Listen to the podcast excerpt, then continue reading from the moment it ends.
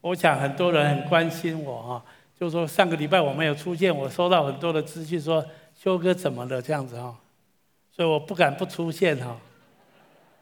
那我知道很多人很爱我，我真的很感谢哈。我特别要在这里也声明一件事情哈，从去年十一月十五号我生病之后，就有很多人天天为我祷告哈，发起实时修复哈，好像每天晚上十点十分就为我祷告，不止为我，不止台中，不止台中晋级教会，全台湾的晋级教会，还有全球的晋级教会，我几乎被二十四小时轮换不断的祷告所淹没哈。还有我知道。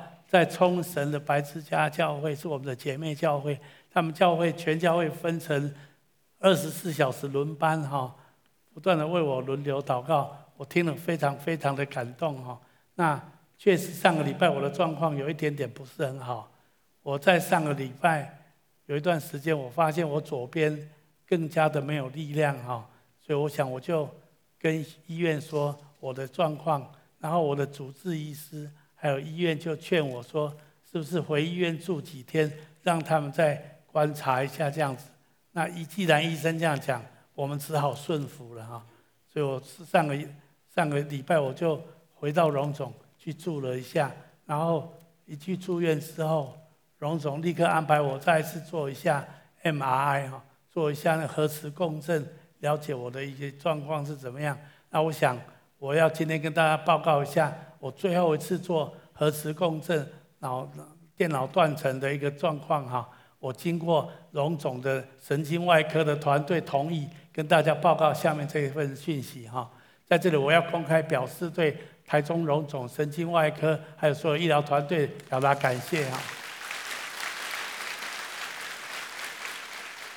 四月二十号，最近的 MRI 显示我的肿瘤总体积。有减，有人说全部消失，没有说全部消失，是总体积消减少哈，甚至有一颗几乎消失哈。那我的主治医师对这个，他来，他做完 MRI 第二天他来看我，巡房的时候来看我，我非常紧张。我说医生，你的看完我的那个片子没有？他说他看完了。我说你觉得怎样？他说我觉得很满意。我说很满意对我来讲很抽象。我说零到十分，你给我一个数据好吗？荆棘教会常常问哈，零到十分几分？他给我八点五分，我们再次把感谢归给神，好吗？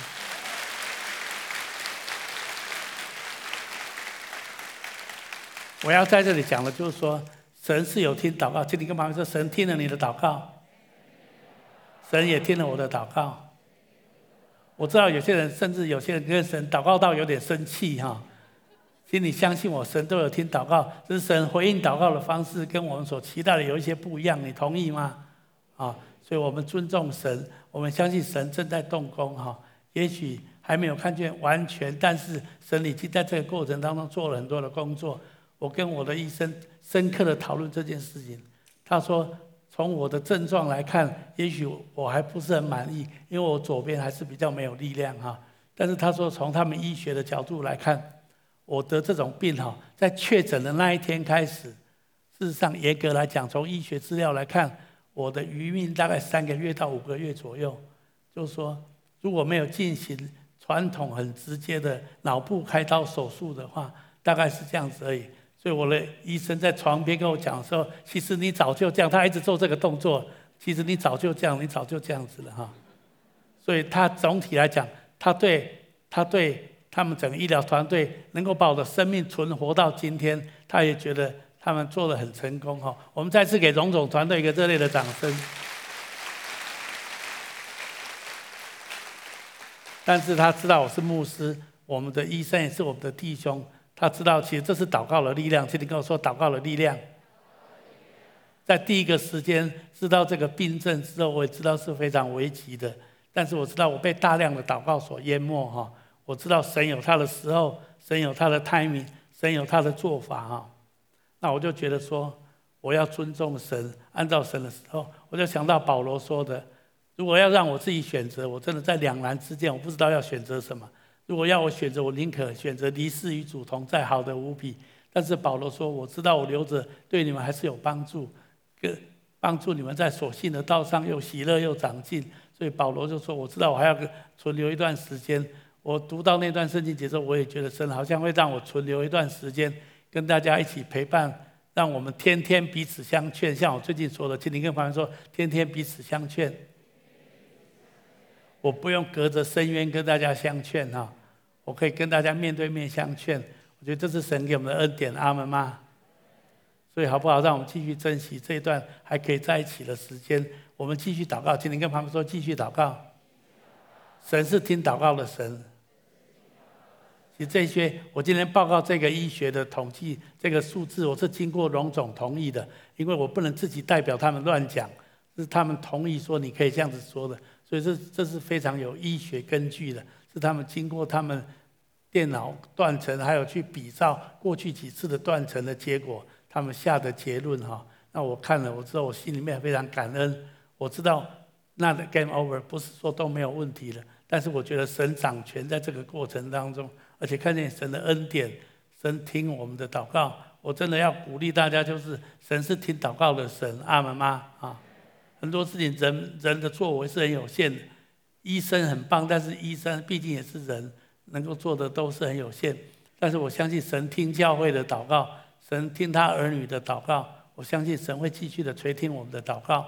今天我们要谈的主题是，就说，今天我们要谈的一个题目是教会这世界的问题，教会要怎么样来看待世界的需要哈？我觉得我问这个问题，他是拿石头砸脚，你知道吗？哈，这是一个非常大的问题啊。但是我认为，教会本来就是要给答案，给这个世界答案的一个团队跟组织。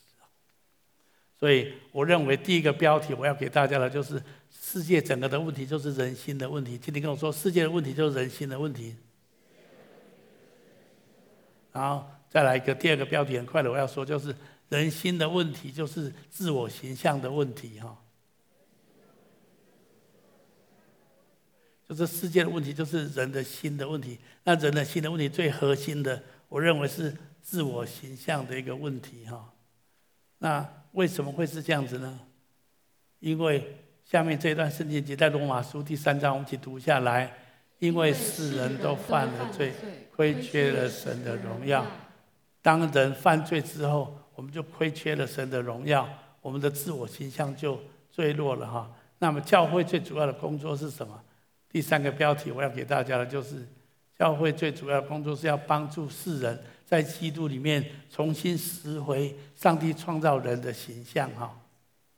要解决这个问题，答案是在在基督里面哈。一开始上帝创造人类的时候是按照他的形象来创造人类哈。我们来读创世纪第一章二十六到二十八节好吗？来，神说。我们要照着我们的形象，按着我们的样式造人，使他们管理海里的鱼、空中的鸟、地上的牲畜和全地，并地上所爬的一切昆虫。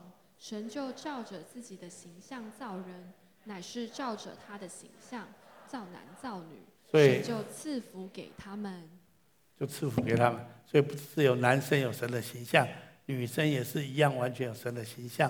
事实上，请你跟旁边说，你身上有神的形象。神一开始创造人类的时候，把他自己最荣耀的神的形象给了我们。所以照理说，我们每一个人应该有一个最健全的自我形象，就是一个荣耀的形象、自我的形象。但是为什么我们会有自我形象的问题跟困难呢？我们会觉得自己很不好，自己很糟糕。圣经上说，因为世人都犯了罪，亏缺了神的荣耀。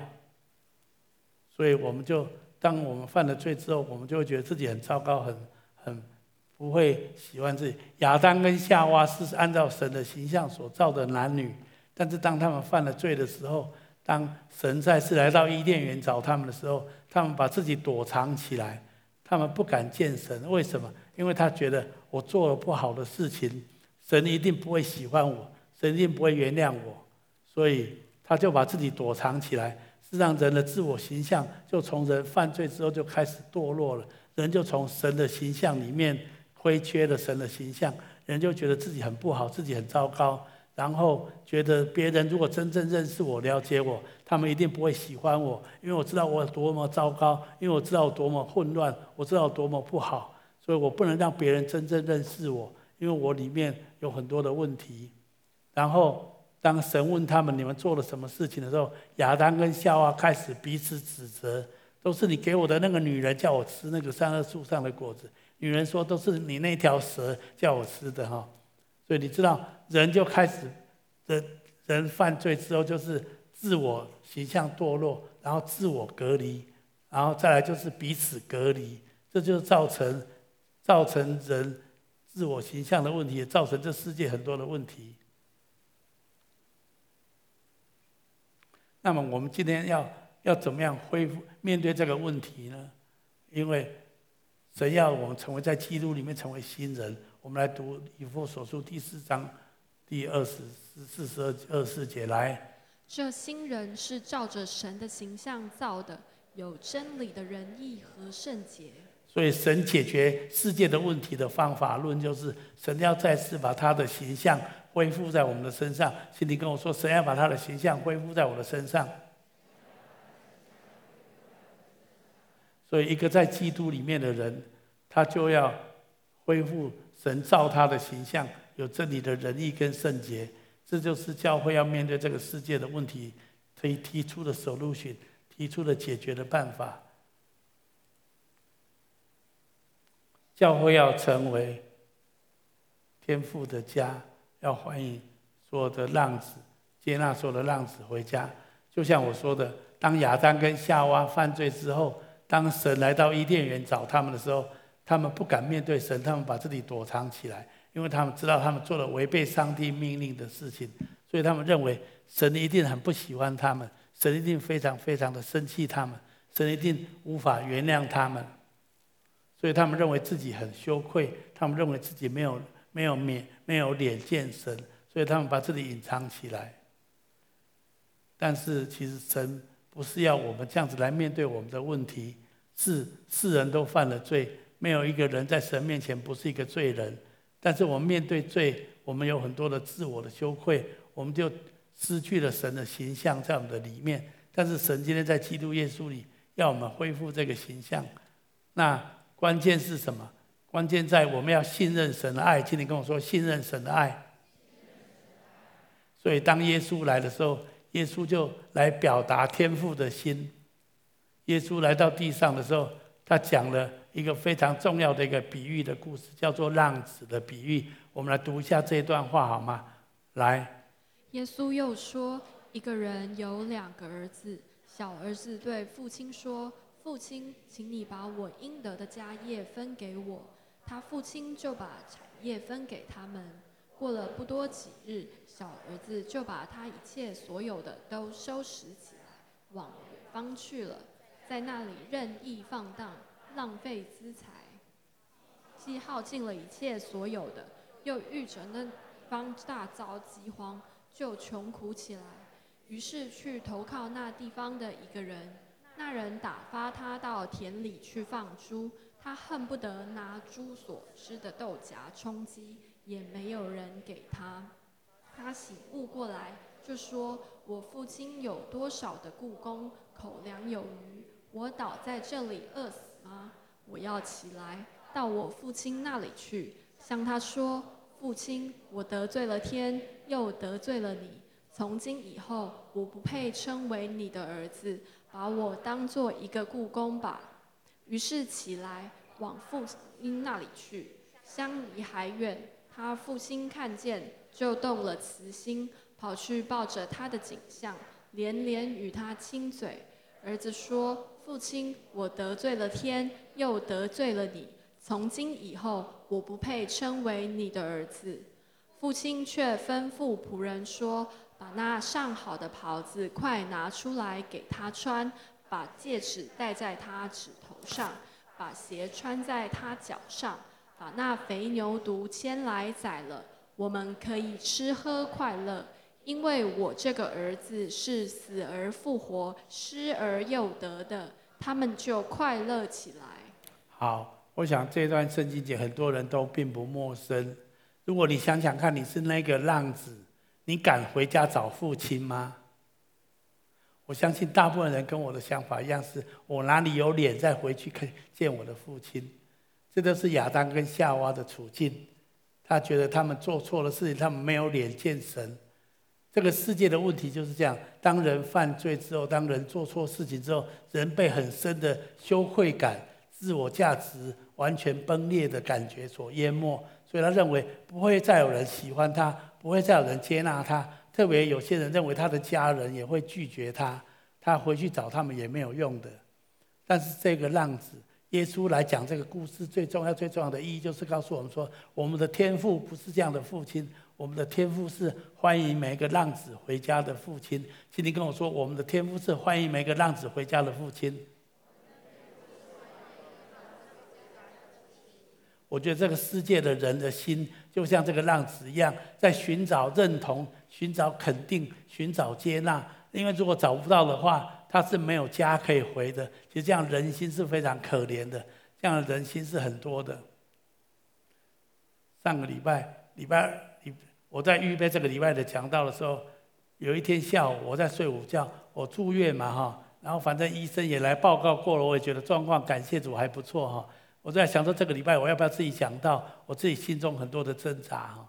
我就想说，后来我想一想，算了，我自己讲到好了这样子哈。好，那在我在想那我要讲什么的时候，突然我就想到这个浪子的故事哈，我就觉得，然后那一天下午睡午觉的时候。有一首古老的西洋歌曲在我的心里面一直徘徊哈，然后我一直想到这首古老的西洋歌曲，我突然情绪崩溃哈。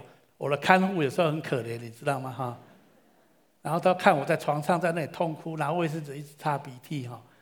我我就跟他说，我是不是神经错乱了？他说应该还不是了，你只是很激动。然后我就跟他说，我我想到这这这个。这个这首西洋是西洋流行歌曲哈，其实很多人可能都跟我一样，在年轻的时候听过这这首很有脍炙人口的西洋歌曲。如果你年轻的时候也很对这首歌很熟，你现在年纪大概跟我也差不了多少。那是在讲到一个黄丝带的一个故事啊，这是一个很真实，这是一个真实的故事，发生在美国宾州。他是有一个男人，他做生意失败，然后他。负债累累，被判刑了三年，然后他服刑快要结束的时候，他就要准备回家了。可是他不知道这三年过去，他太太还要不要他回家？因为这三年时间，他没有办法尽一个做丈夫的责任，做爸爸的责任。他也尊重他的太太可以有自己重新的选择，所以他不知道他太太还要不要他这个做丈夫的回家。所以他在他的刑期快要满的时候，写一封信给他的太太说。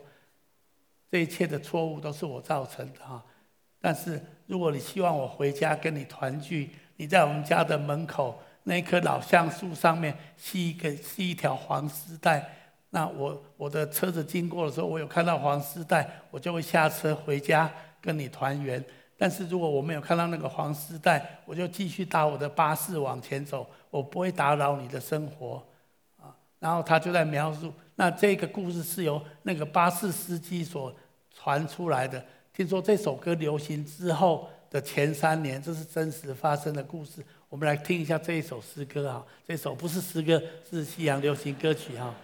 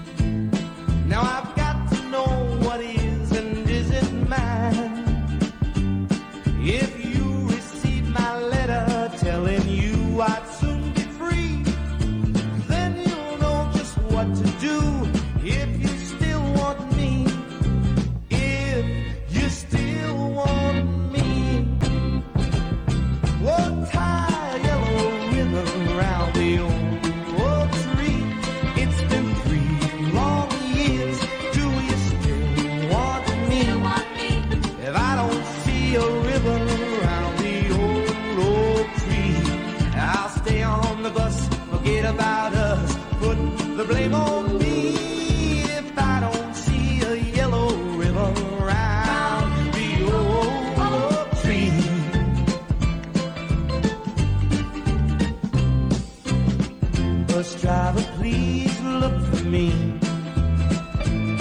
Cause I couldn't bear to see what I might see. I'm really still in prison in my love.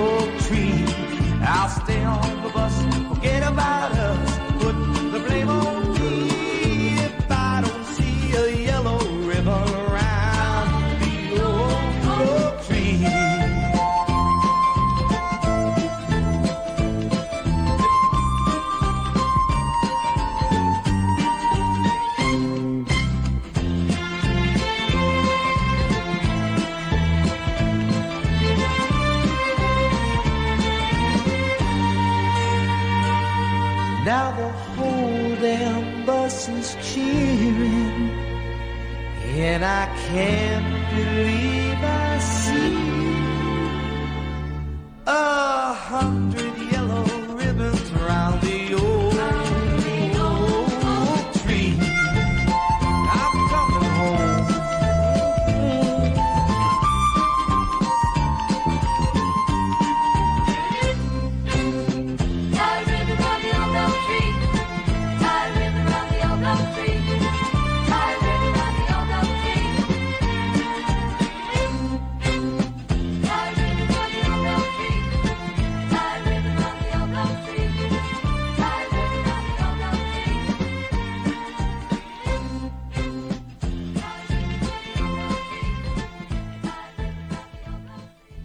结果他不是只有看到一条黄丝带，他看到满棵树上面挂满了成千上百条的黄丝带哈，然后他就回家了哈。我们把掌声归给神好吗？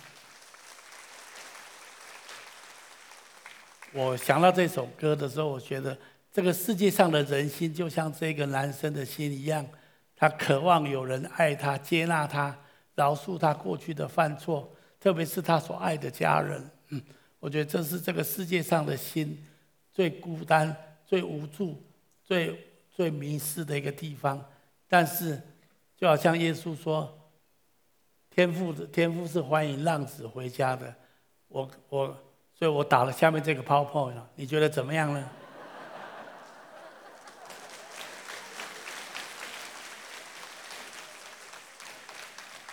还有，这不止台中惊奇教会哦，下一章，台湾所有的惊奇教会啊，还有再下一章，全世界的惊奇教会要成为天父的家，欢迎所有的浪子回家，阿们吗？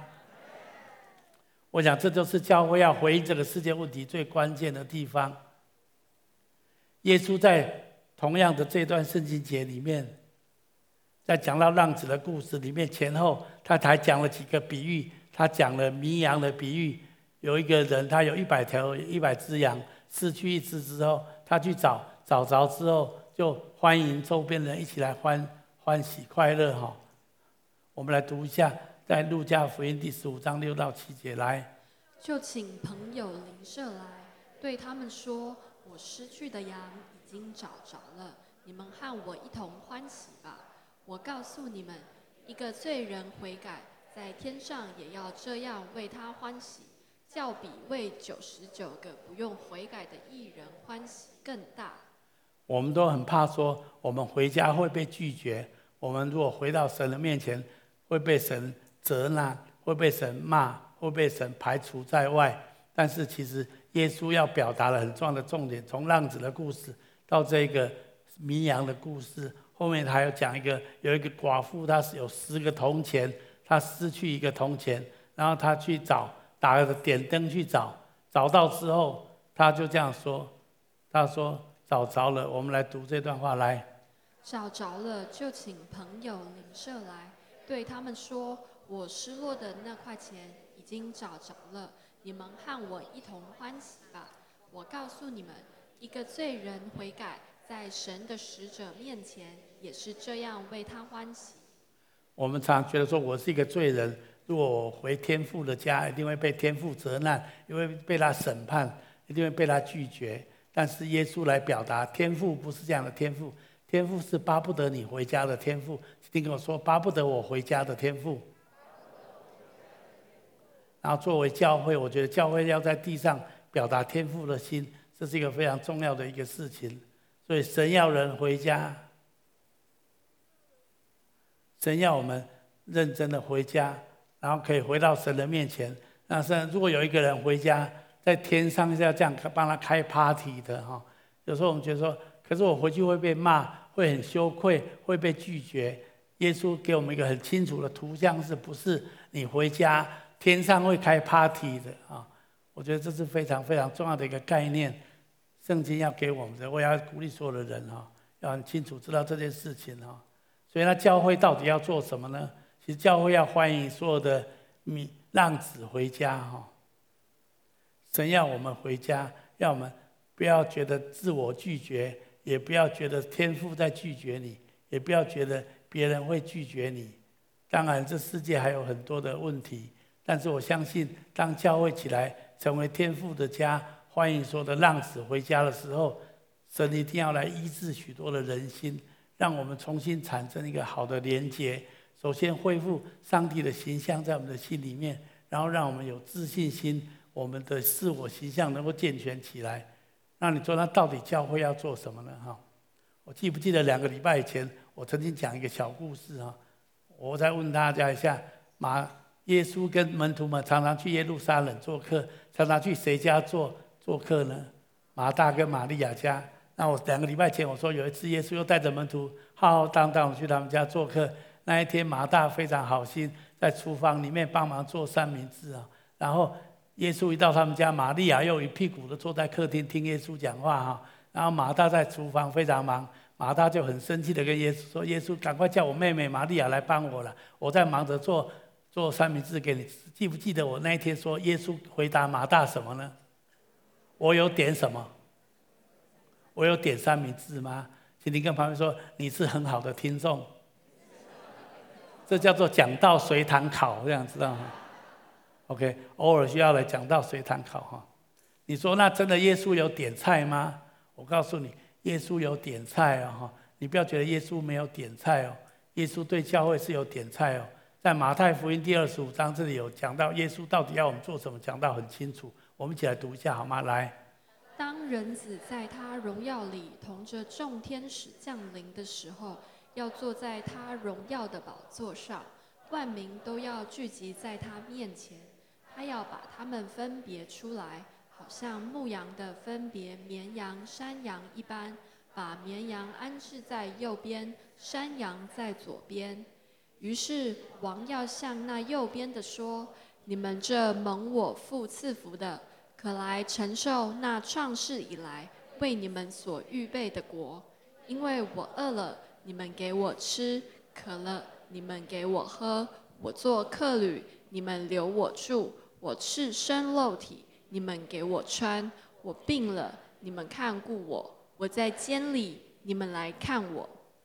一人就回答说：“主啊，我们什么时候见你饿了给你吃，渴了给你喝？什么时候见你做客旅留你住，或是赤身露体给你穿？又什么时候见你病了，或是在监里来看你呢？”王要回答说。我实在告诉你们，这些事你们既坐在我这弟兄中一个最小的身上，就是坐在我身上了。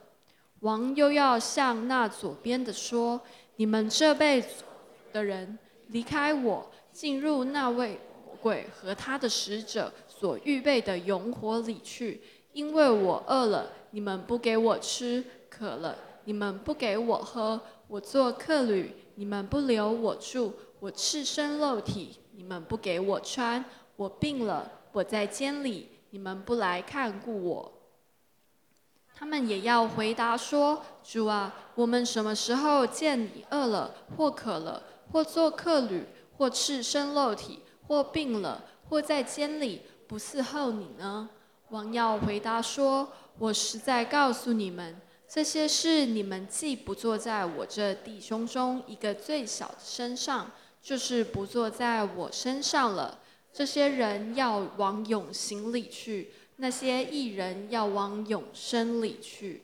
好，我想这段话，耶稣把他要点的菜讲得很清楚，就是你看到你旁边有需要的人，你有没有接纳他，有没有接待他，有没有按照他的需要来供应他，来回应他，这是一个非常重要的一件事情。我也觉得我受到很深的提醒。从今年初开始，近期教会我们就更多的提到，我们要怎样帮助那些无家者，或者是那些社会的边缘人、边缘的分子。啊，我觉得这是教会一个非常重要的一个角色。事实上，很多人无家不是因为无家有很多种形式哈，没有实体的家这是一种，但是很多人的心里也是无家可归的。心里无家可归的人，其实有时候更痛苦哈。那这些人其实也是很需要我们关怀哈。我相信神要他的教会怎么面对这世界的问题，就是我们要成为一个天父的家，欢迎所有的迷失的人、浪子，所有无家可归，无论是实质上无家可归，或者是心灵上无家可归的人，他们都可以在天父的家里面找到爱，找到接纳，找到宽恕。找到再次的连结，找到再次的肯定，我相信这就是神对教会所开的菜单。经理跟我说，这是教会的菜单，所以我要鼓励所有的金奇教会的弟兄姐妹，我们一起来参与投入在这样子的服事的里面，不止在母堂，在台湾所有的分堂点，甚至全世界所有的金旗教会，让我们成为天父的家，让我们欢迎所有的浪子回家。经理跟我说，欢迎所有的浪子回家。当我们愿意这样做的时候，我们相信我们就坐在耶稣的身上，阿门吗？好，很谢谢大家哈，好不好？我们一起来祷告好吗？亲爱的阿爸天父，我感谢你，谢谢你再次把你的话向我们显明。主，我们承认有些时候我们不太专注于自己，我们忽略我们周边。你放在我们周边有一些有需要的人，也许他们需要有人谈一谈，他们需要有人给他们一个拥抱。他们需要给他们有人，有人给他们一顿温暖的晚餐，或者给他们一个肯定的微笑，或者给他们一些鼓励的话语。主求你帮助我们，没有忽略这样的需要。那些你放在我们旁边的人，让我们能够表达天赋的心，来接纳那些心里面流离失所、心里面在寻找肯定、寻找宽恕、寻找爱、寻找接纳的人的人心，让他们能够在教会找到天赋的家。能够被恢复他们的身份，恢复到他们的自我形象，让他们能够产生神的形象，重新恢复在他们里面。主，我感谢你，赞美你，哈利路亚。好不好？请大家继续把眼睛闭着。我灵里面真的觉得，不论在现场，在所有的分堂点，我们当中有人，你的自我形象也是非常的崩溃的哈。你可能曾经做错一些事情，然后你觉得你很难原谅自己，很难接纳自己。甚至你的家人也很拒绝你，你的家人也不愿意再跟你多沟通，甚至你过去很在乎、很爱的人，他们也都跟你保持距离了。你会觉得好像很难过，这是在是活在这个世界上，有时候你变得觉得好像很孤单一样。你觉得你好像是一个心灵无家可归的人。我今天特别要跟家人说，天父欢迎你回家哦，天父就是很爱你，天父要拥抱你，再次给你穿上。穿上戒指，戴上袍子哦，要宣称你就是他的儿子，你就是他的女儿。我要再次的鼓励这样的人回到天父的家。当然，回到教会是很重要的，但是第一个很重要就是再次来到神的面前。神说他非常的爱你，他没有拒绝你，他在你身上的呼召跟命定并没有改变，他还是要使用你的生命来荣耀他的名。他要一步一步的带领你，恢复你。让你的生命再次重新恢复你的健康的自我形象，还有能够回到神的面前做神要你做的事情。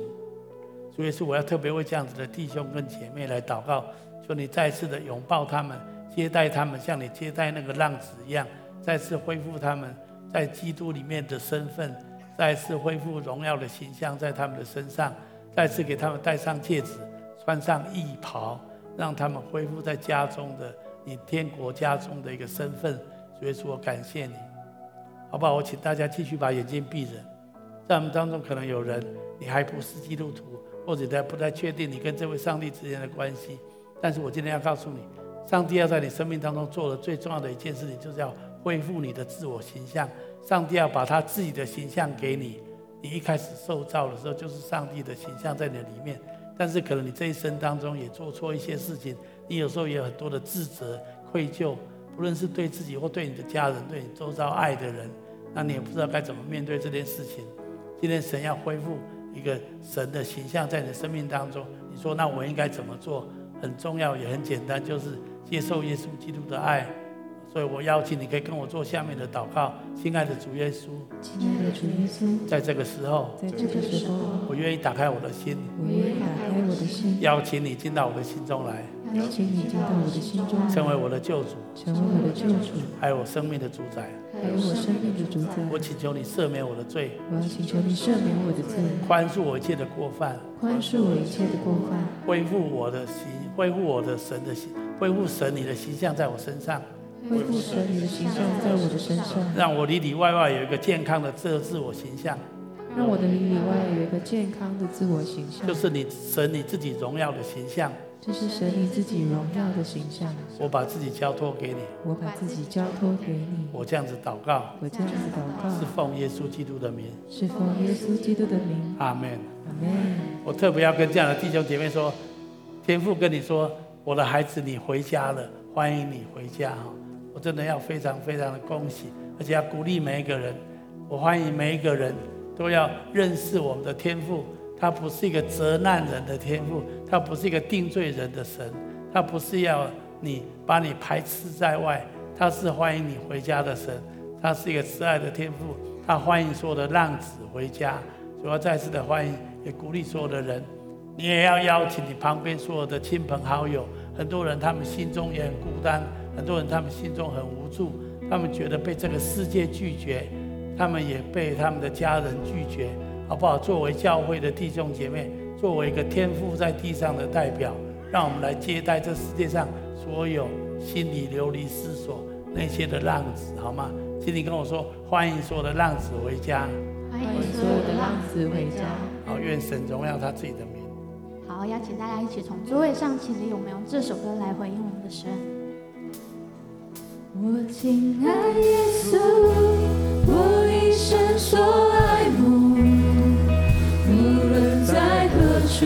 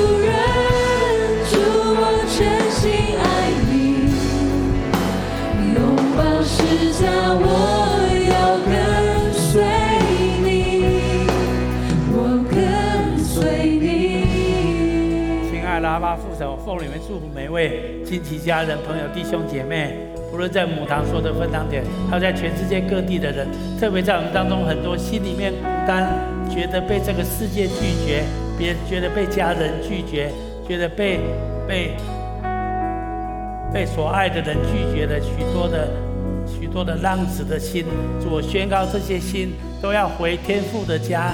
主耶稣，你要拥抱他们，你要接待他们，你要爱他们，你要完全恢复他们在基督里面荣耀的自我形象。主，他们要产生最棒的连结，带来人生最大的祝福。我这样子祷告宣告，奉耶稣基督的名，阿门。